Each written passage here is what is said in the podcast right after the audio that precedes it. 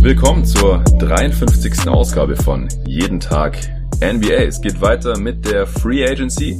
Seit der gestrigen Folge gab es nochmal einige Deals, jetzt nicht extrem viele und um die soll es jetzt auch nicht im Vordergrund gehen. Es waren alles Rollenspieler-Signings. Kawhi Leonard lässt immer noch auf sich warten.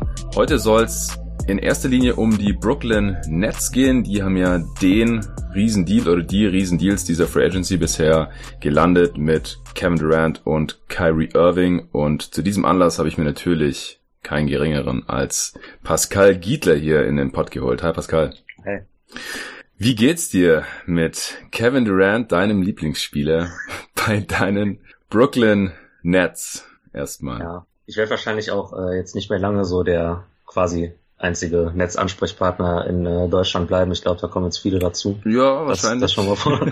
nee, aber ähm, ja, das ist natürlich auch so ein Kevin Durant-Kyrie-Effekt. Ähm, KD, äh, ja, wer mein, du hast mich ja mal als äh, zynischen Twitter, Twitterer irgendwie bezeichnet. Also wer, wer mich da so über die letzten Jahre abonniert hat, der weiß, dass ich menschlich gesehen ähm, jetzt noch nicht mal irgendwie von irgendwelchen Gossip-Sachen oder so her, sondern einfach so das, was äh, Kevin Durant äh, menschlich ich weiß jetzt nicht seit wann, ich würde mal auf jeden Fall mindestens sagen, seitdem er halt bei den Warriors ist, also äh, Stichwort Bill Simmons Podcast, Stichwort äh, Fake Accounts und so, mhm. dass ich das halt, das kann ich halt nicht irgendwie äh, relativieren oder irgendwie halt zu seinen Gunsten auslegen. Ich mhm. finde das halt äh, das, was man wirklich auch von ihm weiß, ne, jetzt wie gesagt ohne Gossip, das finde ich halt schon ein bisschen ekelhaft, aber sportlich natürlich irgendwie wenn fit, über jeden Zweifel erhaben. Von daher ist es natürlich so ein bisschen ähm, zweischneidiges Schwert. Schwierig für dich, ja.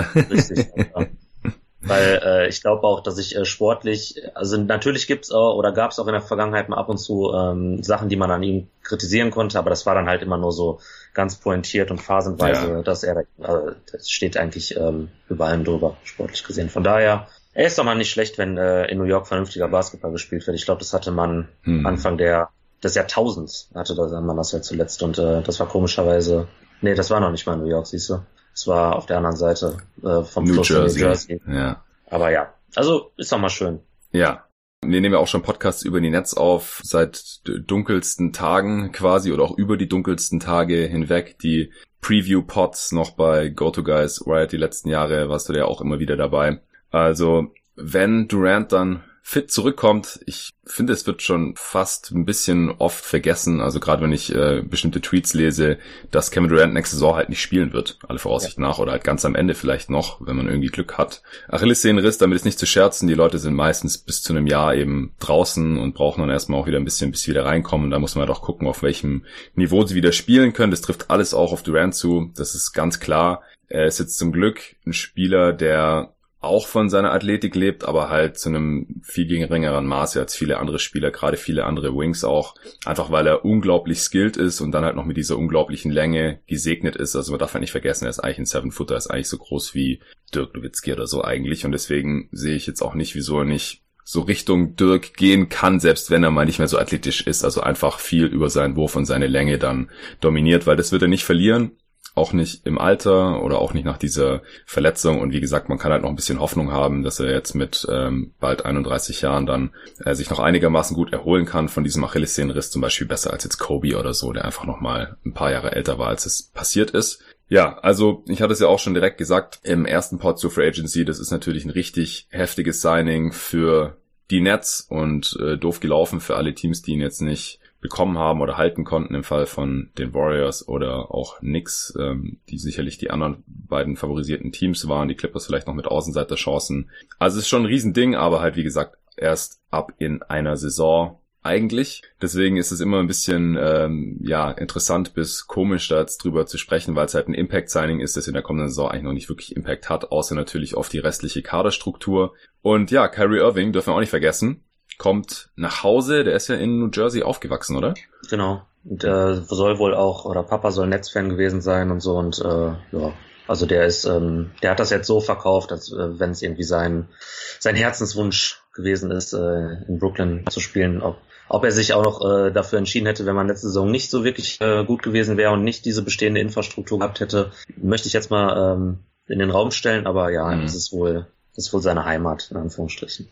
Ja, was hältst du spielerisch von ihm oder was, äh, wie gefällt dir das Duo, das er dann komplementiert mit Durant, sobald er irgendwann zurück ist? Jetzt nächste Saison wird er wahrscheinlich erstmal quasi Alleinunterhalter sein und da ja. effektiv Russell ersetzen, oder? Genau, und ähm, ich finde es eigentlich immer so ein bisschen witzig, dass, äh, dass ich jetzt bereits von mehreren Celtics-Leuten gehört habe, jetzt allen voran natürlich Bill Simmons, wo ich schon wieder den Fehler gemacht habe und mir äh, ein paar Takes gegeben habe Weil ich finde halt, der, der hat halt manchmal auch äh, ein paar ja entertainende Takes und so und manchmal auch richtige Takes. Mhm. Das will ich ihm gar nicht absprechen, aber sobald äh, äh, das da mit äh, Kyrie in äh, Boston so quasi auf dem Weg nach unten war, ähm, rein vom äh, Beziehungsgeflecht her, ging es natürlich los, dass, dass man so einen Spieler wie ihn mit, mit, mit so einem Ego und Boston war ja ohne ihn eh besser laut Zahl XY oder so. Also ich finde einfach, es ist ein ganz, ganz, ganz klares Upgrade zu Russell und das, was die Angelo Russell mal werden könnte im Opt in seinem Optimalfall. Ja. Und ich glaube auch niemals äh, in, in, in den Dimensionen mit äh, Finishing am Korb und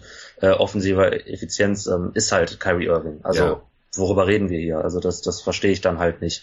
Ähm, wie da einige Leute auch ähm, sagen können, okay, Russell verdient, glaube ich, über dem Zeitraum was ist es, 27 oder irgendwie so weit Millionen weniger, also ne, schon ein bisschen Geld über vier Jahre weniger. Ja. Aber äh, 24 Millionen weniger müsste es sein. Genau. Ja, ich bin schlecht noch aufrechnen.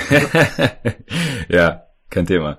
Ähm, nee, ich glaube auch, also Irving ist quasi der Best-Case-Outcome von D'Angelo Russell oder wahrscheinlich sogar quasi unerreichbar eben durch das äh, Finishing am Kopf, das du gerade angesprochen hast. Und ansonsten sind es schon relativ ähnliche Spieletypen, aber halt Irving auf einem anderen Niveau. Also spielerisch denke ich auch gar keine Frage ich finde es immer ein bisschen schwierig, halt den Charakter von Spielern oder wie die sich da im Teamgefüge verhalten oder die Leaderfähigkeiten oder Lockerroom-Geschichten oder sowas halt von hier aus zu bewerten. Und deswegen konzentrieren wir uns ja auch in unserem Pods immer meistens so auf die Teambuilding Geschichten, weil das können wir halt bewerten. Wir können halt schauen, was äh, verdienen die Spieler, was haben die auf dem Basketballfeld geleistet, passt es irgendwie zusammen, kommt es irgendwie hin. Und so zwischenmenschliche Geschichten sind halt immer ein bisschen schwierig zu bewerten. Aber ja, bei Kyrie wüsste ich jetzt halt auch nicht, was man da erwarten kann. War das jetzt in Boston einfach letztes Jahr ein bisschen suboptimal, weil er schon ausgecheckt hatte und eigentlich keinen kein Bock mehr hatte da und halt wusste, dass er dann eh weg ist in der Free Agency und irgendwie nach Hause geht, äh, dass er Bock auf die Netz hat und inwiefern ist es dann jetzt anders sein Verhalten dort oder ja, wie gesagt, alles, was man halt negativ an Kyrie sehen konnte, beschränkt sich eigentlich fast auf diese Off-Court-Geschichten, beziehungsweise auch darauf, dass er eben die erste Option war. Das ist jetzt in der nächsten Saison auch, aber wie gesagt, mittelfristig dann ist es äh, natürlich klar, Kevin Durant, wenn er auch nur annähernd wieder derselbe Spieler ist. Und dann als zweite Geige habe ich da auch offensiv kein Problem mehr mit Kyrie Irving. Defensiv muss man ihn natürlich irgendwie kompensieren. Das wird sich wahrscheinlich auch nicht mehr ändern. Aber unterm Strich sehe ich das Signing von Irving auch äh, ganz klar positiv für die Nets. Also was Teambuilding angeht, was ähm, die spielerische Qualität angeht und halt auch was das Image angeht. Also klar, das Durant-Signing ist nochmal eine andere Kategorie, weil Durant einfach vor seiner Verletzung Top 2, Top 3 Spieler dieser Liga war, auf jeden Fall. Viele haben vielleicht auch als besten Spieler der Liga argumentiert. Sein Playoff-Run war ja auch krass, die Spiele, die er gemacht hat in den Playoffs er ist einfach auch global ähm, nochmal auf einer anderen Stufe, wird er nochmal anders gesehen äh, als ein Kyrie Irving, denke ich, auch wenn der natürlich sehr viele äh, Fans hat. Aber das ist schon ein Riesenzeichen jetzt ähm, oder ein Riesenschritt auch für die Franchise, für die Nets, seit sie jetzt in Brooklyn sind. Sie haben es ja schon mal versucht, ein paar große Namen an Land zu ziehen. Per Trade damals mit den äh, Celtics und äh, George Johnson hatten sie da reingeholt und Darren Williams und so. Brook Lopez war noch da. Äh, das ist ein bisschen nach hinten losgegangen, aber jetzt sieht es für mich schon sehr viel solider aus. Auch das Management darum herum ist ja sehr viel besser. Also die Nets haben sich ja auch in diese Position gebracht und haben jetzt auch noch ein paar sinnvolle Spieler im Kader übrig aus dieser Phase. Deswegen ja, unterm Strich Riesen-Coup auf jeden Fall. Ich würde sagen, wir besprechen jetzt noch ein bisschen die anderen äh, Signings, die man drumherum getätigt hat. Ähm, die beiden Spieler Durant und Irving haben ja auch auf Kohle verzichtet, zumindest auf garantierte äh, Kohle. Deswegen sind das jetzt unlikely Bonuses. Das hatte ich auch schon im vorletzten Pod erwähnt, wodurch eben noch ein bisschen mehr Spielraum frei ist und wodurch DeAndre Jordan, anscheinend Kumpel von Durant und Irving, über den East River nach Brooklyn kommen kann hat ja letzte Saison bei den Knicks abgeschlossen und der soll jetzt eben 40 Millionen für vier Jahre bekommen. Was hältst du davon? Hm, also ich glaube, an dem, äh, bei dem Vertrag einfach im Vakuum gibt es eigentlich keine zwei Meinungen. Ich glaube, der ist ziemlich mies. Ja. Also äh, Jordan ist ja schon quasi seit, weiß ich nicht, kann man seine letzte Saison in, bei den LA Clippers vielleicht noch gut finden, weiß ich nicht, ja. aber spätestens seit letzter Saison auf jeden Fall, ähm, ja, also da, da war einfach äh, Rebounds, so äh, teilweise auch äh, irgendwie äh, Luka Doncic in der Luft weggeboxt für einen Rebound. Solche mhm. Szenen habe ich noch im Kopf. Also ähm, verstehe ich nicht so ganz und einfach kaum noch äh, wirklich vernünftige Sachen auf dem Court äh, geleistet äh, für einen Big Man, äh, rein vom ja vom Effort her. Also der hat der hat sich nicht mehr so wirklich äh, Mühe gegeben, irgendwelche äh, Screens zu stellen oder ähm, dieser Lob Threat war ja glaube ich in LA äh, auch mehr. Also er, er hat sich einfach besser bewegt auf dem Platz. Das will ich damit sagen. Ja. Und ähm, das war definitiv letztes Jahr zu beobachten. Und wenn er jetzt mit seinen Buddies äh, spielt und nochmal so ein bisschen seine, ähm, ja, seine Athletik im letzten Jahr quasi ein bisschen konserviert hat und jetzt wieder äh, ein paar Lobs von äh, Kyrie fangen will und sich äh, vielleicht auch ein bisschen mehr bewegt, dann ist es zumindest für diese Saison ganz okay, was natürlich dann mit einem 34-jährigen DeAndre Jordan und äh, dann mit 10 Millionen oder etwas über 10 Millionen ähm, auf der Payroll ähm, ist, das möchte ich jetzt nochmal ähm, unkommentiert lassen, weil das würde würde ein bisschen so die, die Stimmung trüben. ja, also zum Ende des Vertrages dann äh, wird das wahrscheinlich nicht mehr so schön aussehen. Also nee. ich glaube auch, dass jetzt die 10 Millionen diese Saison vielleicht noch gar nicht so ein krasser Overpay sind, weil die durchschnittlichen Startergehälter bewegen sich halt so um die 15 Millionen, da ist er klar drunter. Ja, also ich hoffe auch, dass er zumindest nicht mehr Minuten sieht als Jared Allen. Ja. ja. darf man auch nicht vergessen, nicht, dass der jetzt irgendwie begraben wird, weil man halt hier den Kumpel von Durant und Irving gesigned hat. Ich würde da jetzt mal tendenziell Atkinson vertrauen, dass er den richtigen Spieler starten und auch mehr spielen lässt und wenn dann Jordan halt irgendwie seine 20 Minuten oder wenn er gut drauf ist 25 Minuten von der Bank sieht vielleicht, dann finde ich es okay für 10 Millionen. Ja, in Jahr drei, Jahr vier, wenn sich das weiter fortsetzt, dass er entweder nicht mehr kann oder halt nicht mehr richtig will. Wenn er jetzt bei einem guten Team spielt, dann spätestens übernächste Saison immer noch nicht will, dann stimmt da auch irgendwas nicht. Aber ich denke halt einfach, dass der die Athletik auch langsam nachlässt, dass er vielleicht auch nicht in Top Shape war. Er ist ja schon ein relativ schwerer Spieler, der halt immer irgendwie Sprungfedern in den Beinen hatte und deswegen halt immer so eine krasse Lobgefahr war und auch am, am Korb immer ein ganz guter Rim Protector war. Der, der smarteste Defender war er jetzt noch nie und letzte Saison hat er einfach überhaupt keinen Bock mehr gehabt oder hat einfach nicht mehr rotiert in der Defense, hat es einfach total eingestellt. Die Rebounds hat er trotzdem noch äh, gejagt und da äh, zur Not auch mal ein Teammate ausgeboxt, wenn es sein musste. Das ist auf jeden Fall so. Also bei den Mavs und auch bei den Knicks dann da, da war ich, wenn ich ihn spielen sehen habe, halt schon äh, teilweise schockiert, was für ein krasser Kontrast es ist zu seinen besten Clippers-Tagen, die halt auch noch nicht so lange her sind. Ja. Also ein Signing, das jetzt nicht äh, optimal ist, ähm, wie gesagt, gerade eben durch die Vertragslänge, aber ich meine, wenn man damit irgendwie Irving und Durant locken konnte oder die irgendwie zufriedenstellt, dann muss sowas halt auch mal sein. Ich denke, sonst hätte halt ein, Sean Marks auch diesen Deal gar nicht erst rausgegeben. Garrett Temple wurde ja auch direkt am ersten Tag noch äh, announced für die Room Mid-Level Exception, also diese knapp 10 Millionen über zwei Jahre. Was hältst du davon? Ich war da ein bisschen überrascht, dass so Garrett Temple quasi äh, offenbar Priorität genossen hat und ich hätte mir für den Flügel vielleicht äh, auch nochmal gewünscht, dass man mit äh, auslaufenden Spielern da quasi spricht, so jemand wie Demari Carroll vielleicht, der jetzt ein bisschen mehr Geld natürlich bekommen hat von den Spurs, aber vielleicht hätte man ihn motivieren können, äh, in, in Brooklyn zu bleiben. Mhm. Weil er sich ja auch mit Kenny Atkinson äh, noch aus äh, Hawks-Tagen äh, gut verstehen soll und da er ja auch nachweislich so ein, ja, eine gute Präsenz im äh, Lockerroom gezeigt hat oder war. Aber prinzipiell haben wir dann hier einen Spieler, der irgendwie auf der kleinen Flügelposition irgendwas in Richtung äh, 3 und D sein soll. Äh, ich finde mit jetzt 32, ich weiß gar nicht, äh, wie nah er an der 33 dran ist. okay, ist gerade 33 geworden.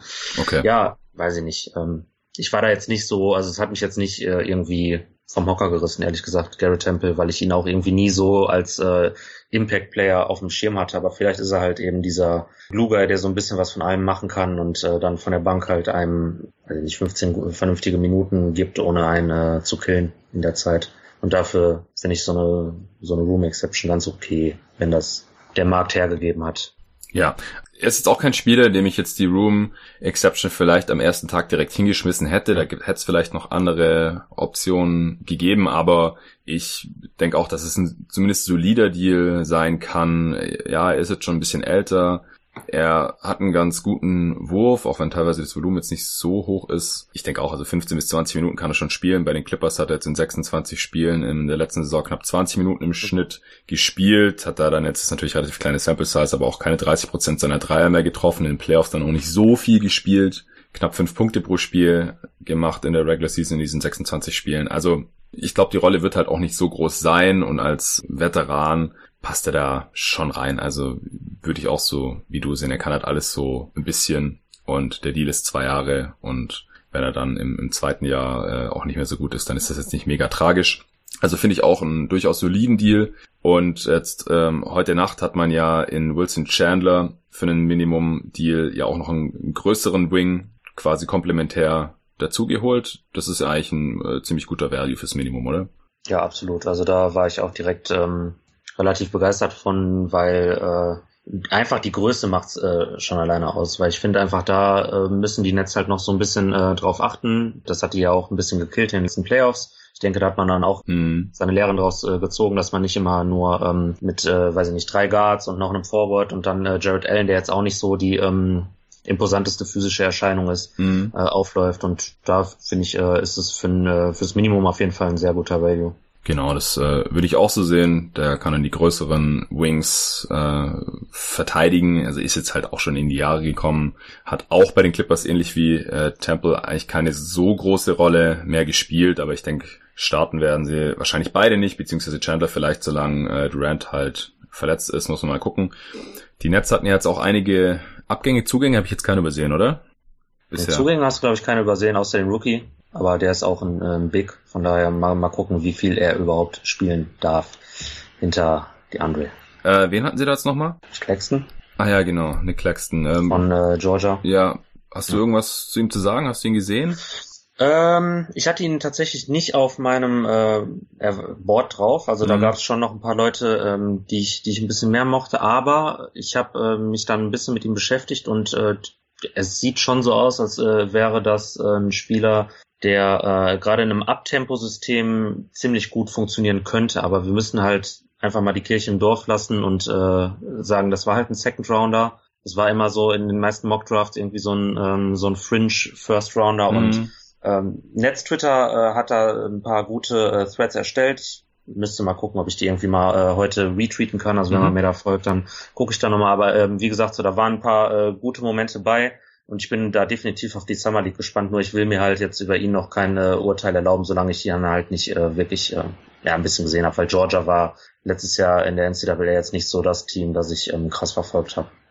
Okay, verstehe, ja. Dadurch, dass er so ein Fringe First Rounder war, hatte ich jetzt auch nicht so viel von ihm gesehen und deswegen äh, kann ich jetzt auch nicht wirklich was zu ihm sagen. Ich denke, von der Range her passt er an der Stelle. Ähm, ich weiß jetzt nicht, ob er so viel Spielzeit sehen kann. Äh, kann vielleicht auch mal neben Allen oder Jordan spielen. Aber normalerweise sind halt Rookies jetzt nicht unbedingt Spieler, die halt einen positiven Impact haben und die Nets wollen ja sicherlich nächste Saison wieder in die Playoffs, auch ohne Durant und äh, stehen der Stand heute auch ganz gut da. Ähm, sprechen wir noch kurz über die Abgänge, bevor wir dann noch ein bisschen äh, die anderen Sachen, die in der Free Agency passiert sind, äh, zusammen besprechen. Mhm. Äh, vorneweg natürlich, D'Angelo Russell war natürlich klar, äh, eigentlich schon Tage vorher, dass wenn Kyrie Irving kommt, er nicht gehalten wird. Ähm, zum einen, weil sie spielerisch halt total redundant sind und äh, zum anderen, weil man ja den Capspace dann auch irgendwie wahrscheinlich benötigt, um halt noch jemand anderen reinzuholen. Neben Kevin Durant, jetzt ist es ein Sign and Trade geworden. Er geht nach äh, Golden State, eben quasi im Sign and Trade für Kevin Durant. Die Nets haben noch einen, einen Pick für abgestaubt. Mhm. Und in dem Deal auch noch Trevion Graham und Shabazz Napier abgegeben, hatte ich gestern kurz besprochen. Die Warriors haben die direkt weiter nach Minnesota geschickt. Was sagst du erstmal zum Verlust dieser drei, also du kannst vielleicht einen kurzen Abgesang auf D'Angelo Russell, zu dem du ja auch so ähm, ja eine ambivalente Beziehung hattest, so ein bisschen die ja. letzten Jahre, würde ich mal sagen. Und dann halt noch vielleicht die, die zwei Roll Guys. Also ich glaube, über D'Angelo Russell habe ich äh, quasi schon sportlich so alles gesagt, ähm, auch bei den vergangenen Pots. Also ich finde einfach, ja. dass er offensiv ähm, ja nicht so der äh, Spieler ist, der den seine äh, Counting Stats halt ähm, zu sein lassen scheinen. Also der ist halt äh, hat halt ganz klare Limitationen, mhm. hat einen tollen Wurf, kann tolle Pässe spielen und natürlich mit 23 Jahren vielleicht auch noch äh, ein bisschen Luft nach oben. Also ich könnte es mhm. könnte schon sein, dass er irgendwann noch mal in einem All-Star Team stehen wird Mike Conley hat es bis heute nicht einmal geschafft, also von daher, ich bezweifle es irgendwie, dass er das im Westen schafft, solange er da äh, spielt. Ähm, ja, aber als, als Typ und gerade so für die ähm, für die Reputation der Netz äh, war er schon, glaube ich, relativ wichtig letztes Jahr. Das darf man jetzt auch nicht unter den Teppich kehren. Ich finde, ähm, der war dann halt äh, rein medial wurde er einfach äh, als ja, als, ähm, als Star äh, oder All-Star so ein bisschen äh, aufgebauscht. Ob das jetzt zurecht war oder nicht, ist äh, egal, aber er hat halt den Netz als Franchise, glaube ich, schon so ein bisschen einfach ähm, als, als Brand geholfen und äh, dafür kann man ihm ruhig auch äh, Respekt zollen und dankbar sein. Mhm. Ob er das Geld jemals äh, wert sein wird über die nächsten vier Jahre, weiß ich nicht. Ich glaube nicht. Und ich bin gespannt, was die Warriors mit ihm anstellen. Ähm, wenn sie ihn nicht als äh, Trade Asset sehen, dann verstehe ich nicht ganz, was sie da machen. Aber da können wir bestimmt irgendwann noch mal in der Zukunft dann drüber reden. Äh, zu Graham habe ich eigentlich gar keine, ähm, ja, gar keine große Meinung, weil ich einfach äh, fand, letztes Jahr war dann äh, gesundheitlich für ihn auch äh, nicht wirklich optimal und dass dann irgendwelche Leute in der Rotation äh, vor ihm waren, die ich halt vor der Saison nicht auf dem Schirm hatte, ähm, sowas wie, wie ein Dudley dann auf einmal äh, doch noch viele Minuten gespielt hat. Ähm, ja, der ist, glaube ich, nicht so sportlich gesehen äh, der krasse Verlust und ähm, hätte jetzt eigentlich auch bei den Warriors, finde ich, ganz gut hingepasst. Also ich hätte ihn da gerne gesehen, aber die haben ja ähm, ein paar Problemchen finanzieller Natur und ähm, Napier, dem, da muss ich echt sagen, also den als äh, dritten Point Guard äh, zu haben, da habe ich mich echt gut bei gefühlt, weil der hatte auch äh, Spiele, wo ähm, Dinwiddie äh, ausgefallen ist wo er einfach wirklich äh, die Rolle des Backup Point Guards mehr als äh, zufriedenstellend ausgefüllt hat und den werde ich tatsächlich ein bisschen vermissen. Der ist mir ja ans Herz gewachsen und äh, hoffe, dass der da in ähm, Minnesota dann jetzt auch ein paar Minuten bekommen kann, weil äh, ich finde, er ist ein bisschen unterbezahlt und ich finde auch, dass er eine bessere Backup Point Guard Option ist als äh, viele Free Agents oder Spieler, die gerade Free Agents sind und äh, auch teilweise Spieler, die äh, aktuell schon irgendwo äh, unterschrieben haben. So gerade so ein Spieler, der für acht Millionen äh, auf der anderen Seite des Flusses in New York unterschrieben hat. Also ich finde, da ist äh, Napier schon ein besserer Spieler. Ja, also Shabazz Napier verdient ja auch nur 1,8 Millionen, also echt guter Value-Deal und ähm, ja, bei den Wolves als Backup Point Guard, die jetzt auch Ross an die Pistons verloren haben und Heiß Jones ist on Free Agent, da ähm, mache ich mir auch keine Sorgen, dass er da eine gute Rolle ausfüllen wird hätte den Warriors echt weiterhelfen können, aber wie gesagt, die ähm, haben eigentlich nur noch Platz für Minimum-Deals und äh, Napier verdient ein bisschen mehr. Bei Graham bin ich mir jetzt gerade nicht sicher, äh, ob das ein Minimum-Deal ist, verdient für 1,6 Millionen. Ja, ähm, ja, kann gut sein. Ja, auf jeden Fall. Ich denke, es äh, liegt halt daran, dass die Warriors so nah unterm Apron sind, dass sie die beiden direkt weitergeschickt haben, denn spielerisch würden sie eigentlich sehr gut reinpassen. Sie mussten sie, so viel ich weiß, auch abgeben, damit sie überhaupt ähm, Jordan, Durant und Irving dann signen können zu diesen Deals, weil sonst hätten sie unter Umständen halt Janan Musa und äh, Rodion Skuruc wegtraden müssen. Das konnten sie ja so jetzt vermeiden. Ansonsten, um halt nochmal kurz äh, zu sagen, wer noch da ist, Jared Allen ist natürlich noch da, hat mich schon erwähnt, Chris LeVert ist auch noch da, der von Dinwiddie, Russell und äh, ihm von diesem jungen Guard-Trio meiner Meinung nach auch die besten Playoffs gespielt hat, auch noch einen äh, ziemlich günstigen Vertrag hat aktuell. Also der ist äh, natürlich noch ein wichtiges Puzzlestück, vor allem solange Durant noch fehlt. Ja, Baby Durant ist er ja auch und wurde dem in den letzten Playoffs auch langsam äh, irgendwie gerecht, diesem komischen Spitznamen, den er irgendwann mal ja. bekommen hat. Torian Prince wurde noch per Trade geholt für äh, Alan Crabb von den Hawks. Was sagst du dazu? Ja, äh, auch da wieder äh, kann man argumentieren mit, äh, mit Größe und einfach mit dem Offensivsystem, das die Netze implementiert haben, aber defensiv hätte ich da, glaube ich, schon in bestimmten Lineups ähm, Schwierigkeiten mit, mit äh, Torian Prince. Da bin ich äh, gespannt, wie mm. Atkinson ihn da einsetzt. Und ob er da vielleicht sogar noch was äh, rauskitzeln kann am defensiven Ende, das weiß ich nicht. Also ich bin jetzt nicht so der größte Prince-Fan, aber ich kann damit leben. Ja, also in seiner Rookie-Saison hat er noch ganz solide verteidigt, mhm. dann mit wachsender Offensivlast die letzten Saisons bei den Hawks, wo er halt eigentlich machen konnte und durfte, was er wollte. Da hat er das Verteidigen so ein bisschen eingestellt. Vielleicht ist es ja dann wieder besser, wenn er halt nicht mehr irgendwie die erste oder zweite Option ist im Angriff, was er bei den Nets ja nicht mehr sein wird, äh, mit Irving und Levert sicherlich äh, und auch den, den wie die mit mehr ähm, Ballhandling und Scoring äh, Aufgaben und dann, wenn Durant zurückkommt, nochmal einer mehr. Ja, den Vidi ist natürlich auch noch da, Joe Harris ist da, Ansonsten hat man noch Dudley verloren ja. jetzt letzte Nacht an die Lakers. Für einen Minimum-Deal geht er lieber wieder zurück nach LA, diesmal halt nicht zu den Clippers, sondern zu dieser anderen Franchise, die jetzt gerade noch auf eine Entscheidung von Kawhi Leonard warten. Jetzt währenddessen eben schon mal mit Dudley und äh, ich hatte es im gestrigen Pod erwähnt, Troy Daniels, zwei Vets, zwei Shooter in jedem Fall unter Vertrag genommen haben. Wie sehr tut dir sein Abgang weh? Oh, voll.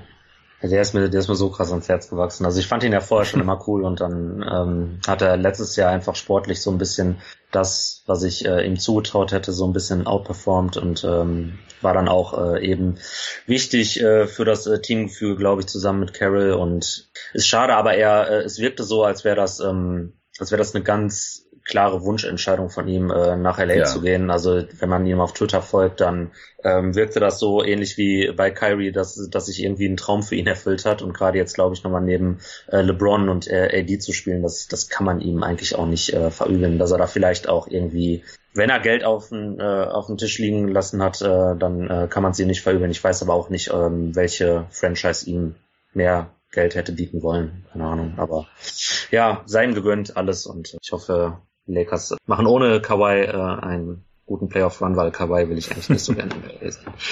Zumindest nicht bei den Lakers. Oh ja, Clippers wären dir lieber oder halt in Toronto bleiben. Ja, optimal wäre es schon in Toronto, weil ich finde, dann hätten wir einfach wirklich so eine so eine Liga, die ähm, dermaßen ausgeglichen wäre und wo es äh, an so vielen Ecken des Landes beziehungsweise von zwei Ländern ja. ähm, äh, gute Teams äh, mit äh, legitime Finals-Aspirationen gibt. Also das, das fände ich schon geil wenn das äh, so komplett offen wäre nächste Saison. Mhm. Ja, das müssen wir mal abwarten, wie und wann sich Kawhi entscheidet. Ich habe jetzt vorhin gelesen, dass er sich wohl noch ein paar Tage Zeit nehmen will. Okay. Also der macht sich da gar keinen Stress. Und ja, je nachdem, ob die Clippers oder Lakers ihn dann halt nicht bekommen oder halt auch die Raptors nicht, hat das dann halt schon relativ große Auswirkungen für die Teams und die müssen halt gucken, wo sie bleiben, dann schon mhm. so tief in der Free Agency. Aber gut, so ist es eben.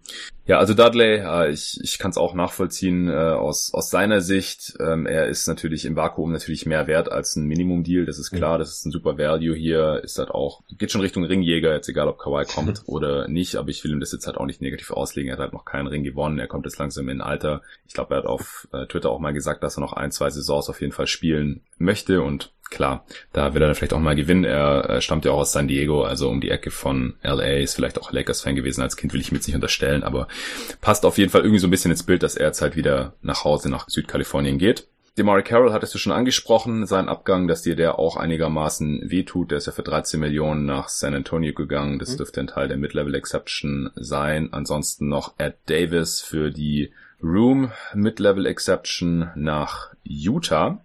Hast du da jetzt noch irgendeinen Kommentar zu, zu Davis oder auch noch irgendwas zu Carroll?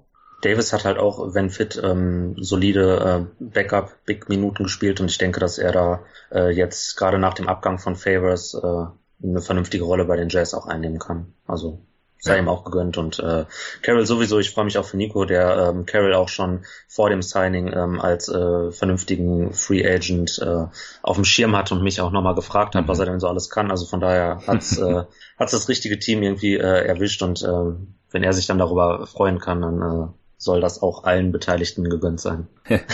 Schön, ja. Ja, ja äh, Ed Davis äh, verdient halt halb so viel wie Jordan, was natürlich mhm. äh, im, im Vakuum ein bisschen kritisch zu betrachten ist, aber wir hatten ja vorhin schon erörtert, wieso Jordan diesen Deal bekommen hat. Und dann ist Ed Davis natürlich auch ja abkömmlich und ist da jetzt in Utah untergekommen, die da einen sehr, sehr guten Job machen. Ja, also die Nets bisher mit einem anständigen Sommer, ein paar Roster-Spots haben sie noch frei können da jetzt, äh, wie gesagt, eigentlich nur noch Minimum-Deals rausgeben, nachdem sie ein Cap-Space aufgebraucht haben. Die Room mit Level Exception ging, wie gesagt, an Garrett Temple und weitere Exceptions gibt's dann da halt nicht mehr, wenn man Cap-Space nutzt, außer eben Minimum-Deals. Aber wir können ja mal gucken, es äh, gibt noch ein paar interessante Werts auf dem Markt. Hast du jetzt noch irgendwelche be bestimmten Spieler im Auge für deine Nets? Ehrlich gesagt nicht, weil ich jetzt nicht äh, wüsste, wäre fürs Minimum, also man müsste erstmal jetzt äh, gucken, wie es weitergeht und äh, dann mhm. könnte ich wahrscheinlich in, in einer Woche oder so ähm, auch äh, eine Liste machen, aber jetzt wüsste ich jetzt nicht, wer so gut ist und äh, so wenig äh, Geld nehmen würde, um äh, bei der Netz ja. wirklich auch sportlich relevant zu sein. Das, ja. Ja, ist gerade noch ein bisschen schwierig abzusehen, weil es gibt halt schon noch ein bisschen Cap Space beziehungsweise genau. Exceptions, wer da jetzt noch irgendwie fünf Millionen bekommt oder ob, ob dann einige vielleicht auch sagen, äh, ich nehme halt nur diese zweieinhalb Millionen oder so fürs Minimum und zock dafür bei einem Playoff-Team oder bei einem äh, Contender, wie es jetzt eben Dudley gemacht hat, wie es Troy Daniels gemacht hat, wie es äh, Robin Lopez gemacht hat, wie es Wes Matthews auch schon gemacht hat. Aber wie gesagt, es, es gibt ja auch andere Möglichkeiten und wir haben ja auch schon gesehen, dass andere Rollenspieler ähnlicher Qualität halt irgendwie 10 Millionen oder sowas pro Jahr bekommen haben von manchen Teams. Und deswegen haben die da jetzt gerade vielleicht noch Hoffnung. Mal gucken, was da jetzt noch so kommt. Aber so positionell sind die Nets ja eigentlich jetzt auch schon ganz gut aufgestellt. Ich sehe da jetzt gerade keine großen Lücken mehr. Es schadet natürlich nie, wenn man mehr Wings hat, klar. Aber auf den großen Positionen sind sie gut aufgestellt. Auf der Eins hat man quasi Dinwiddie und Irving, die natürlich auch ein bisschen nebeneinander spielen können. Da braucht man dann vielleicht noch irgendwie einen Ersatz für, für Napier effektiv oder so. Aber ja, mal gucken, was da noch kommt. Gut, dann wären wir durch mit den Nets. Ich würde sagen, wir haben noch ein bisschen Zeit über die restliche Free Agency zu sprechen. Wir haben jetzt auch schon das eine oder andere Signing angesprochen. Dudley halt zu den Lakers. Die Jazz hatten wir gerade mit Ed Davis schon erwähnt. Die haben sich jetzt letzte Nacht noch Moody äh, von den Knicks und Jeff Green von den Wizards geholt, jeweils zum Minimum würde ich sagen, sind auch solide Deals. Also zum Minimum macht man da, glaube ich, keinen Fehler. Sind natürlich beides keine perfekten Spieler, aber wenn sie das wären, wären sie auch nicht zum Minimum zu haben, werden dann sicherlich Backups sein. Also finde ich bisher eine ziemlich solide Offseason der Jazz. Wie siehst du das? Ja, Jazz ähm, ja auch traditionell nicht wirklich ähm, das Team, das sich im Sommer über die Free Agency äh, großartig verbessern kann normalerweise. Und jetzt finde ich, äh, haben sie in diesem Sommer auf jeden Fall äh, einen ordentlichen Job gemacht und ähm, positionieren sich, glaube ich, auch gerade so als, ähm, wenn Kawhi nicht kommt, als Mitfavorit im Westen. Und äh, mhm. da tun sie einiges für. Und ich finde finde das sehr spannend, was da gerade in äh, Utah los ist. Äh, ich glaube, sie haben auch äh, Howell Netto äh, gewaved, wenn mich nicht alles äh, täuscht. Oder der, ist, äh, der kommt nächstes Jahr nicht wieder. Von daher finde ich das Moody-Signing mhm. dann auch äh, recht sinnvoll, weil mit Exum da sind ja auch immer so ein paar Fragezeichen hinter der Gesundheit und äh, generell hinter der ähm, Spielbarkeit in bestimmten Matchups. Also defensiv glaube ich auch über jeden Zweifel erhaben, aber ähm, am offensiven Ende ähm, ist ja. Moutier dann glaube ich nochmal eine, eine andere Option, weil der hat äh, wirklich auch mal gezeigt, dass er ähm, wenn auch äh, bei den Knicks in einem sehr schwachen Team äh, fast für 15 Punkte sorgen kann in äh, unter 30 Minuten. Von daher Finde ich ganz gut, das Signing, obwohl ich das nie so gedacht hätte, dass ich das mal zu Modiel sagen würde. ja, ich bin mir jetzt auch nicht hundertprozentig sicher, dass er wirklich für ein Winning-Team besser ist als Neto. Ja, das was vielleicht auch schon einiges aussagt. Aber er hat natürlich mehr Upside bei den Knicks, jetzt keine Bäume ausgerissen nach wie vor, aber auf jeden Fall an seinen Schwächen gearbeitet ja. und sich ein Stück weit verbessert. Und Jeff Green, sie haben ja äh, Jake Crowder verloren und Jeff Green ist jetzt kein Jake Crowder, aber er ist auf jeden Fall ein großer Wing, den man halt da auf der vier neben Gobert hinstellen kann. Der streaky ist von Downtown, der jetzt auch nicht der smarteste Spieler aller Zeiten ist, aber der zumindest halt seinen Job kennt und den auch ganz gut ausfüllt fürs Minimum. Also finde ich solide Signings hier. Und wie gesagt, fürs Minimum für ein Jahr kann man da auch nicht viel falsch machen. Selbst wenn die Spieler nicht funktionieren, dann kann man die auch einfach wieder kicken. Ich würde sagen, wir sprechen noch kurz über die Celtics. Die haben Daniel Theiss verlängert, 10 Millionen für zwei Jahre. Big Man haben die Celtics ja gerade nicht so viele. Also Kanter hatte ich ja gestern schon besprochen. Natürlich äh, Time Lord Robert Williams, der Dritte, in seinem zweiten Jahr jetzt. Und dann hat man jetzt noch ähm, den Franzosen gesigned, äh, wie heißt der, Pourier oder so. Ähm, zu dem kann ich nichts sagen. Der äh, hat bisher nur in, in Europa gespielt. Ich glaube auch in, in Frankreich. Also wie gesagt, ihr merkt schon, ich, ich weiß wirklich gar nichts über den. Habe den Namen gestern erst zum ersten Mal gelesen. Ähm, ja, Daniel Theiss 10 Millionen, zwei Jahre, äh, kann sich vielleicht sogar den Starting-Spot hier erkämpfen oder halt weiterhin als Backup spielen, aber wahrscheinlich mit ein paar mehr Minuten. Dann hat man noch Brad Wanamaker, ein Jahresdeal zum Minimum gegeben. Das ist dann halt wieder der Backup oder dritte Point Guard, je nachdem. Zwei Deals, die ich auch äh, vollkommen in Ordnung finde. Wie siehst du das? Ja, absolut. Also ich finde äh, das Tice Signing, ich glaube, keine NBA-Franchise weiß mehr über Daniel Tice als die Celtics. Und ähm, ja. wenn sie da, das sieht ja nach äh, Room Exception aus, äh, wieder Two Year 10 Millionen, also wahrscheinlich 9,8 Millionen. Ja, guter Punkt. Also ich glaube schon, dass die, dass die sich da ein bisschen was bei gedacht haben und äh, auf den Big-Positionen äh, müssen jetzt auch die Horford-Minuten äh, umverteilt werden. Ich bin da sehr gespannt, äh, wie die Lineups mit äh, Grant Williams und äh, Daniel Tice werden. Ich werde äh, häufiger Celtics gucken und äh, mal gucken, vielleicht kann sich ja sogar Taco voll für einen Two-Way-Contract äh, empfehlen. Also ich bin, äh, bin da sehr interessiert, äh, was die Celtics so ähm, gerade Anfang der nächsten Saison äh, auf dem Roster alles haben. Also ja. ich finde die alle äh, cool, die Signings, äh, zu denen ich was sagen kann. Also auch wie du kann ich nichts über den Franzosen sagen. Ich glaube, David hat gestern mal unsere äh, deutschen Euroscout-Jungs angehauen. Ich habe noch nicht gelesen, ob da was zurückkam, aber ich glaube, da wird in den nächsten Tagen dann auch ein bisschen was zu lesen sein äh, auf Davids äh, Twitter-Account äh, unter den Antworten zu diesem Tweet. Ja, also Vincent Poirier oh. heißt der heißt der Dude. Habe ich jetzt äh, gerade nochmal nachgeschaut. Meine französischen Skills, die äh, schlummern, aber ich glaube, den spricht man dann so aus. Also Celtics auch solide. Dann die Bulls haben noch zwei Sachen gemacht. Die haben zum einen Ryan Archidiakono ein Dreijahresdeal über neun Millionen gegeben. Backup, Point Guard, ähm, solider Dreier-Schütze, Backup-Material, wahrscheinlich jetzt eher dann äh, dritter. Point Guard kann auch ein bisschen Off-Ball spielen. Äh, aber wie gesagt, sie haben sich ja Zatoranski reingeholt, habe ich gestern mhm. besprochen. Chris Dunn ist auch noch da. Auf den Guard-Positionen haben sie natürlich dann auch noch äh, Levine. Also so viel Spielzeit würde er wahrscheinlich nicht mehr sehen. Aber ich denke, für das Gehalt ist das äh, auf jeden Fall auch in Ordnung. Und zusätzlich haben sie sich noch Luke Cornett reingeholt, der Uni Cornett von den Knicks weggesigned, den äh, hatten die ja äh, gehen lassen, äh, damit sie halt mehr Capspace haben und äh, haben halt ein paar andere Bigs unter Vertrag genommen, habe ich ja gestern ausführlich besprochen und es ist anscheinend ein Zwei-Jahres-Deal. Ich kann mir nicht vorstellen, dass es sehr viel mehr als das Minimum ist. Habe ich jetzt nichts zu gesehen. Ich kann mir auch vorstellen, dass es eine Team-Option ist oder dass irgendwie ungarantiert ist das zweite Jahr. Aber ich finde es einen ganz interessanten Spieler eigentlich. Mit 7-1 ist er, glaube ich, äh, und hat unglaublich viele Dreier genommen in seiner kurzen Spielzeit und die hat auch sehr gut getroffen. Also auch hier würde ich sagen, zwei solide Signings für die Bulls. Auf jeden Fall. Auf äh, 100 Possessions in den letzten beiden Jahren äh, quasi 12 Dreier genommen. Ne, ja. Nett, also spannend. ja, auf jeden Fall. Also ich finde ihn auch einen spannenden Spieler. Ich äh, habe jetzt vorhin auch auf Twitter gelesen, dass die Knicks-Fans das nicht so ganz nachvollziehen konnten, wieso der gehen gelassen wurde. Gut, er ist schon ein bisschen älter, wird jetzt 24. Also allzu viel Upside vielleicht auch nicht mehr da, aber wenn ein 7-1-Spieler halt auf 100 Possessions über 10 Dreier pro Spiel nimmt und dann halt mit 36 Prozent trifft über die zwei Jahre, dann ist es auf jeden Fall interessant und was, was man sich mal da auf die Bank setzen kann. In Chicago, und die haben ja auch noch einen Big gebraucht, äh, nachdem Lopez jetzt weg ist und sie da halt die äh, jungen Spieler haben und sonst nur noch Felicio als Backup, kann man da auch mal einen Cornet noch reinholen.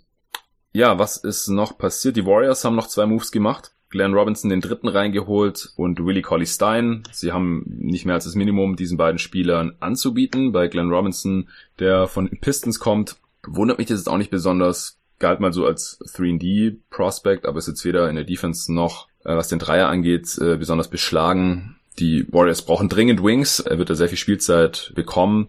Und äh, Collie Stein ist schon ein bisschen krasser. Der wollte ja explizit nicht die Qualifying Offer von den Kings haben, damit er nicht restricted ist. Aber allein die Qualifying Offer, wenn er die im Endeffekt angenommen hätte, wäre schon sehr viel mehr Geld gewesen als jetzt dieser Minimum Deal bei den Warriors. Die haben natürlich Spielzeit für ihn. Sie können ja Cousins nicht halten, haben jetzt nur Looney verlängert, Jordan Bell auch verloren. Also er hat da durchaus Chancen, auch den Starting Spot vielleicht zu erkämpfen und hat vielleicht auch einfach Bock da ein bisschen zu zocken mit Steph Curry oder so. Vor allem Corley Stein natürlich was das Gehalt angeht, irgendwie so ein Head Scratcher, aber oh Wunder, mal wieder ein Center, der nicht viel Geld bekommt in der Free Agency. Ein Center mit äh, klassischen Center-Skills vor allen Dingen, der nicht ja. fürstlich äh, entlohnt wird. Das genau. ja auch immer. Rimrunner. Genau. Ja, also ich bin gespannt, was Kerr vielleicht noch aus Collie Stein rausholen kann, gerade defensiv. Da hat er eigentlich extrem gute Anlagen, hat er bisher ein bisschen enttäuscht bei den Kings, weil er ähm, eigentlich switchable sein sollte, also ähnlich wie, wie Looney da eigentlich eingesetzt werden könnte. Ansonsten auch einfach ein extrem unkonstanter Spieler. Du hast gerade schon gesagt, Wurf hat er eigentlich keinen. Aber ich denke, der wird hier gut vorspielen können bei den Warriors, auch wenn die Ambitionen da in der kommenden Saison jetzt nicht so hoch sein werden oder nicht so hoch sein können, kann er gut aussehen hier im System und dann hofft er wahrscheinlich auf den großen Zahltag in der nächsten Offseason. Gut, was fehlt uns jetzt noch? Chandler hat mal besprochen. Äh, die Clippers haben Rodney McGruder gehalten, was sich komisch anhört, weil er ja nie wirklich für sie gespielt hat. Aber sie haben ja für ihn getradet noch. Beziehungsweise, nee, sie haben seinen äh, Vertrag aufgenommen, glaube ich, nachdem die Heat ihn gewaved haben. So muss es gewesen sein, denn es war ja nach der Trade Deadline. Genau. Die Heat haben ihn gewaved damals, damit sie Luxury Tax sparen und die Clippers haben McGruder aufgenommen, durften ihn dann aber nicht mehr in den Playoffs einsetzen, weil er halt nach der Deadline ähm, aufgenommen wurde, zu der Spieler vom alten Team äh, entlassen sein müssen, damit sie noch für die Playoffs eingesetzt werden können. Also in der letzten Saison hatten die Clippers da nichts mehr davon, aber war halt insofern ein smarter Move, weil sie die Bird Rights von McGruder so mitbekommen haben und ihm so halt einen Deal anbieten können, ohne dass es jetzt in den Cap Space reingeht.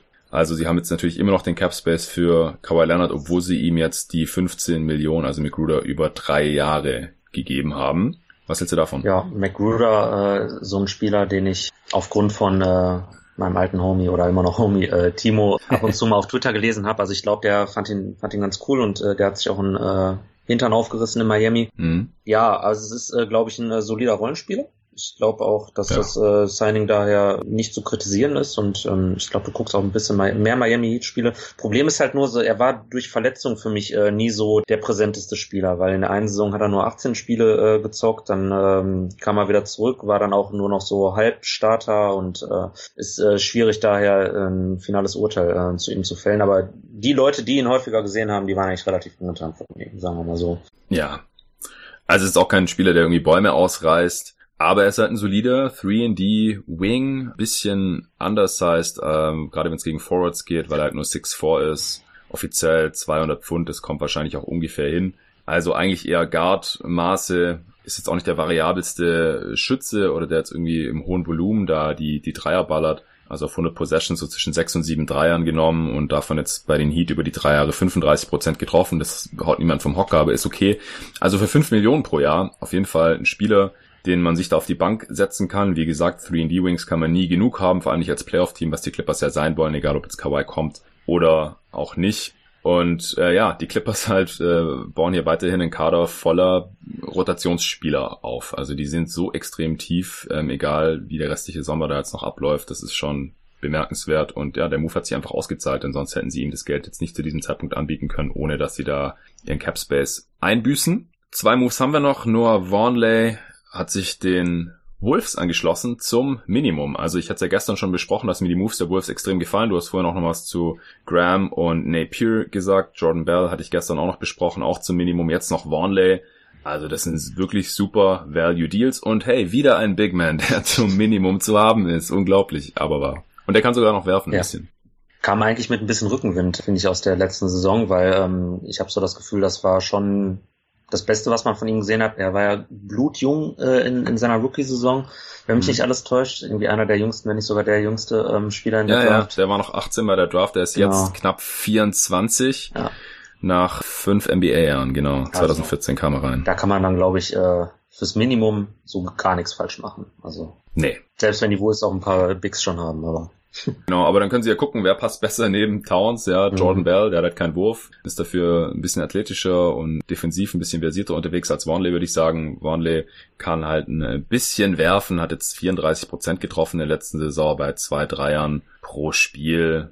Also auf 100 Possessions sind das sogar fast, ähm, nee, sind es auch nur vier Dreier, also er nimmt da nicht besonders viel, aber ist insgesamt trotzdem ein einigermaßen effizienter Spieler ja, als, als Starter oder sowas würde ich ihn jetzt echt nicht sehen in der Liga, aber als Backup zum Minimum da, das, wieso nicht? Also wirklich super, für wie viel Geld die Wolves hier ähm, zumindest mal relativ junge Rotationsspieler mit noch ein bisschen Upside reinholen können. Das ist wirklich bemerkenswert. Gut, dann wären wir hiermit auch durch. Ähm, mich würde es noch interessieren, bevor wir dann auch gleich fertig sind, so was du sonst noch so zu Free Agents vielleicht zu sagen hast. Hast du irgendwelche Deals oder Franchises, die jetzt hier besonders gut waren bisher in der Free Agency oder besonders schlecht waren? Hast du da noch irgendwas auf dem Herzen? Ja, ich finde, äh, Orlando kommt mir ein bisschen zu gut weg.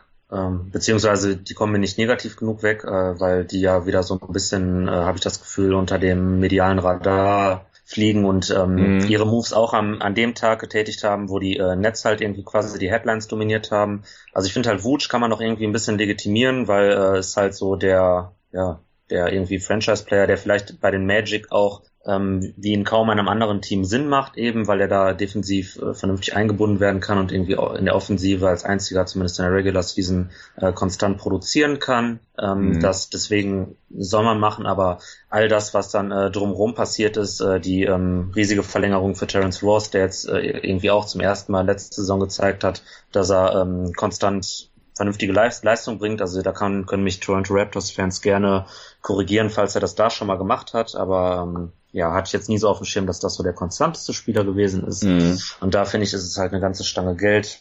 Ähm, ja, und dann. Man, man, muss dazu sagen, dass die Magic ja so deine zweite genau. Liebe sind genau. nach den Nets. Ähm, für die Hörer, die es nicht wissen, also bist du da auch ein bisschen näher dran und kannst es, glaube ich, ganz gut einschätzen, ja. Also vier Jahre und äh, 54 Millionen, das ist jetzt äh, im Vakuum vielleicht noch nicht mal so eine absolute Katastrophe für jemanden, der vielleicht auch äh, starten kann und äh, ja. produktiv sein kann, aber halt in dem Teamkontext, äh, die Magic haben so ein teures Team und äh, die haben jetzt äh, letzte Saison eben die Playoff-Luft geschnuppert und äh, sind halt dann, glaube ich, ähm, ja, so ein bisschen für ihre Möglichkeiten all in gegangen. Alpha Camino haben sie nämlich auch noch geholt, den ich eigentlich ganz cool finde. Äh, auch ja irgendwie so ein 3D, äh, ja, mal mehr Three, mal weniger und, ja. ne, äh, sein kann. Und irgendwie, also das, das, das sind ja schon Aaron Gordon und Jonathan Isaac sind ja auch schon ähnlich so von ihren Anlagen, also auch irgendwie wackeliger ja. Wurf und Defense schon. Und also ich äh, muss da die Augen auch mal äh, aufbehalten, ob nicht irgendwann auch mal Aaron Gordon Trade-Gerüchte kommen weil mhm. da darf man auch nicht vergessen, von einem alten Front Office äh, gedraftet, ja. verdient viel Geld und ist ein bisschen, ja, ich will nicht sagen redundant, weil er irgendwie schon noch der beste Spieler von den äh, erwähnten Spielern ist, aber da gibt's schon so einen kleinen Logjam jetzt auf äh, diesen Zwischenpositionen zwischen Big und Guards. Ja, der wurde ja letzte Offseason quasi so als zumindest mal Asset noch gehalten, weil mhm. er einfach weggegangen wäre, dann hätte es dem neuen Front Office ja auch nichts gebracht, aber der hat ja zumindest, ich glaube, einen declining Deal er, ja. und verdient auch nur so knapp 80 Millionen insgesamt über die Vertragslaufzeit. Ein Jahr ist jetzt schon rum, also ich kann mir gut vorstellen, dass der tradebar wäre, wenn man sich eben dazu entscheidet, dass er eben abkömmlich ist, vor allem dann halt auch die, die Kohle da weg ist vom, vom Salary Cap. Ja, Amino finde ich eigentlich ein solides Signing, so für die Tiefe, auch wenn er jetzt dem Team nicht unbedingt was gibt, was sie noch nicht haben oder vielleicht in, in uh, Jonathan Isaac bald in, in jünger und besser haben könnten. Uh, aber ja, ich verstehe schon, dass sie jetzt halt ihr irgendwie nach ihrem Playoff-Run das Team zusammenhalten und auch noch leicht verbessern wollen, hier mit dieser Mid-Level-Exception für Aminu. Ja, und bei Vooch und Ross ist halt die Frage, was wäre die Alternative, ja? Genau, also ja. Hardball spielen oder sie halt verlieren weiß ich nicht. Und Ross, ja, verdient halt gerade so dieses Sixth-Man-Starter, Fringe-Starter-Gehalt. Und für seine offensive Wichtigkeit finde ich es auch noch okay. Klar, es ist ein einigermaßen teures Team dafür, dass man jetzt wahrscheinlich halt ein Playoff-Team ist und da halt so ein bisschen festsitzt, weil damit sie irgendwie nochmal noch besser werden, irgendwie zum Contender oder sowas in die Richtung, da müsste halt irgendwie über die nächsten Jahre müssen da Bamba und Isaac und dann am besten auch noch Fulls total einschlagen. Also sie haben ja schon irgendwie die Upside da in diesen Spielern, die so hoch gedraftet wurden, aber bei Bamba weiß ich jetzt gerade überhaupt nicht ähm, nach seinem Jahr und der Verletzung und ähm, jetzt gibt man halt quasi dem Spieler vor ihm halt so viel Geld, dass mir das eher wie so ein Langzeitprojekt aussieht gerade. Isaac wahrscheinlich noch der Spieler, der jetzt Impact bringen kann, wahrscheinlich auch die meiste Spielzeit bekommen kann von den dreien. Und bei Fulz, ich habe jetzt wieder irgendwo gehört oder gelesen, dass der immer noch nicht mal Basketball spielt gerade, richtig. Also Summer League jetzt anscheinend auch nicht und das ist auch kein gutes Zeichen. Also keine Ahnung, was man von dem noch erwarten kann. Also Orlando nicht ganz einfach, aber wie gesagt, ich sehe jetzt auch nicht so richtig die Alternativen, die sie da gehabt hätten, glaube ich. Ja, die Alternative wäre, ähm, man ist ja quasi erst seit ein paar Monaten äh, kompetitiv und ähm, ob man das dann alles äh, eben wegen dieser wegen diesen jüngsten Erfahrungen, ähm, das, was man sich so versucht hat aufzubauen, eben diese, diese jungen, rohen Prospects mit äh, Länge und Athletik und potenziell Wurf und so, ob man das dann alles eben opfern muss oder will, um eben jetzt ähm, weiter kompetitiv zu bleiben und die Playoffs zu erreichen und äh, den Eight-Seed da ähm, zu jagen. Also stelle ich jetzt einfach mal so mhm. zumindest kritisch da, aber klar, ich meine, Wutsch, habe ich ja gesagt, war relativ alternativlos. Ich habe eher so ein ähm, Problem, wann gibt man eben welche Verträge aus und äh, das ist schon seit 2016 quasi, dass ich jedes Jahr irgendwie sagen muss, gegen wen hast du jetzt da quasi geboten? Mhm. 2016 waren es halt ganz prominent äh, die Lakers, die da irgendwie direkt bei Moskov äh, und Deng ankamen. Und jetzt äh, bei Vuce äh, hätte ich mir auch schon mal gewünscht, dass, dass man zumindest ähm, abwartet, was da für ihn kommt und bei Ross sowieso. Also, aber wie gesagt, das okay. ist, ähm, ich wollte das einfach nur, mich da mal äh, zu positionieren, weil ich da bisher relativ wenig äh, Schlechtes drüber gelesen habe. Ja, nee, ich find's auch interessant. Ich habe jetzt auch noch nicht so viel drüber nachgedacht gehabt. Ich meine, man hat jetzt natürlich bei der Flut an Signings die ersten zwei Tage sowieso nicht so viel Zeit gehabt, jetzt über jeden einzelnen Deal so nachzudenken. Ich habe natürlich über jeden schon kurz im Pod gesprochen und ja. äh, eben so ein Mindestmaß. Natürlich aber jetzt über jede Franchise wirklich äh, da zu überlegen, was die Alternativen gewesen wären. Nee, nee, ist auf jeden Fall interessant und klar, immer bei Deals, die direkt äh, in den ersten Stunden abgeschlossen werden, da muss man natürlich kritisch hinterfragen, äh, hat man da jetzt wirklich den Markt äh, korrekt sondiert? Gab es überhaupt andere Angebote? Und wenn nicht, wieso hat der Spieler dann so viel bekommen. Das ist auf jeden Fall schon irgendwie korrekt. Was ich so gelesen habe, war halt ähm, die Kritik, dass die Magic jetzt kein Point Guard reingeholt haben. Also dass halt immer noch Augustin natürlich da ist als Starter, Fultz da irgendwie noch rumkrebst und dann hat man halt noch jetzt äh, Michael Carter Williams mhm. gehalten, ich glaube zum Minimum. Ja. Und damit dürfte die Point Guard Rotation ja eventuell schon stehen. Das wäre halt vielleicht eine Option gewesen, den Mid-Level Deal, den man jetzt Amino gegeben hat, halt vielleicht, was ich, Satoranski oder so zu geben, der jetzt halt genau. auch seine 10 Millionen pro Jahr bei den Bulls bekommt. Da vielleicht, weiß nicht, vielleicht eine bessere Chance hat, Starter zu sein als bei den Magic. Also da könnte man vielleicht noch irgendwie ansetzen, aber ja, weiß ich nicht. Wenn sie mit Augustin zufrieden sind und ich meine, sie wissen am besten, wie es Fulls geht und dann Carter Williams als äh, dritter Point Guard ist jetzt okay, glaube ich. Ja, das das schon, aber ähm, ja, wie gesagt, mir kommt, äh, ich es hinterlässt einen fahren Beigeschmack und äh, mhm. bei Fulls das gruselig. Also die äh, die paar Nuggets, die da immer wieder rauskommen. Also ich glaube, ich würde jetzt nicht mehr ähm, in der nächsten äh, Magic Preview Fulls als äh, ja, Hoffnungsträger darstellen, wie es vielleicht okay. äh, zur Trade Deadline noch gemacht hätte, weil ich finde, das ist einfach so suspekt, was da abgeht und äh, könnte wirklich so ein All-Time Great Bust werden. Also das ist schon erschreckend. Leider, ja. Das ist äh, wirklich ziemlich tragisch, wie das da verlaufen ist. Sonst noch irgendwas, was du loswerden möchtest? Wie geht's dir so als Suns-Fan dieser Tage? Ach ja, die beste Frage zum Schluss. Ähm, ja, das Kaminski-Signing hat mir so ein bisschen den Rest gegeben, mhm. muss ich zugeben. Ich habe gestern im Pod jetzt nicht so viel drüber gesprochen, aber das finde ich schon ziemlich enttäuschend. Gerade wenn man halt so sieht, ja, wofür jetzt ein Jordan Bell weggeht, Noah Warnley weggeht und so. Wieso geben dann die Suns Frank Kaminski diese 9,8 Millionen Room Exception? Ich weiß es nicht, außer dass er halt ab und zu mal einen Dreier trifft, wie gesagt. Aber es war ja schon so die Frage, hält sich der Typ überhaupt in der NBA quasi, nachdem die Hornets ihn in der ersten Hälfte des letzten Jahres eigentlich gar nicht eingesetzt hatten. Da war die Überlegung zur Deadline, ob er vielleicht gewaved wird oder so, weil keiner auch für ihn traden wollte natürlich und die Hornets halt schon wussten, dass sie ihn nicht halten werden im Sommer. Dann hat er zum Ende der Saison noch ein bisschen Spielzeit gesehen und da in sehr kleiner Sample Size ganz gut gespielt. Das muss man schon zugeben. Und ich weiß nicht, ob von diesen Spielen irgendwie James Jones das eine oder andere zu viel gesehen hat. Was die Idee ist, ist relativ offensichtlich. Man will halt einfach Shooting in diesen Kader reinholen. Das hat man schon in der Draft gesehen mit Cameron Johnson und Ty Jerome in der ersten Runde, vor allem Johnson natürlich gnadenloser Reach, viel zu früh gepickt.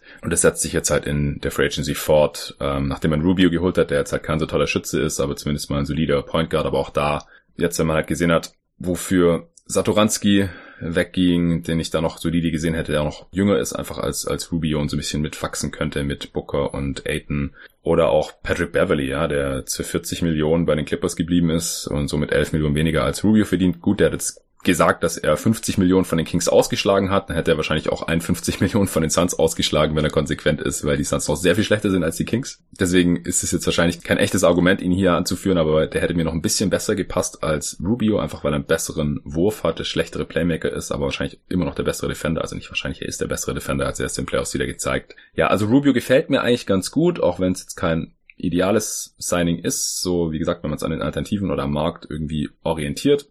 Aber ja, Kaminski von dem Signing halte ich extrem wenig. Die Suns brauchen meiner Meinung nach auf jeden Fall noch irgendwie, sie haben jetzt keinen Spielraum mehr, beziehungsweise müssen sogar noch einen kleinen Deal machen, wenn ähm, Kelly Oubre nicht für äh, ziemlich wenig Geld jetzt noch äh, unterschreibt, damit sie überhaupt dieses Rubio-Signing durchführen können. Das heißt, es ist jetzt halt wirklich nur noch, sind nur noch Minimum-Deals möglich und da hoffe ich wirklich, dass man jetzt noch irgendwie ein bisschen Defense in den Kader reinkommt, denn sonst wird es echt schwierig, sich die Spiele anzuschauen in der nächsten Saison. Also ich bin da gerade ziemlich down, nicht so Bock auf das Team. Es gibt andere Teams, auf die ich gerade sehr viel mehr Bock habe, als auf das Team, von dem ich seit 15 Jahren Fan bin. Das ist ein bisschen traurig, aber ja, da setzt so ein bisschen die Resignation ein. Ich weiß nicht, ob ich jetzt so ein bisschen wie du klinge in den Netz-Previews der letzten Jahre oder auch in den Magic-Previews. Aber ich erwarte einfach echt nicht viel. Ich halte nicht so viel von dem Management gerade. Meine Erwartung von dem Jahr zum Beispiel war sehr viel höher, als man äh, Trevor Reza geholt hatte. Und es halt hieß, wir wollen jetzt hier die Playoffs angreifen. Die Draft mit, mit Aiton äh, fand ich natürlich auch sehr viel interessanter und Okobo und dann kam ja noch Melton dazu, als jetzt halt hier dieses, dieser Blödsinn mit, mit Cameron Johnson. Aber gut.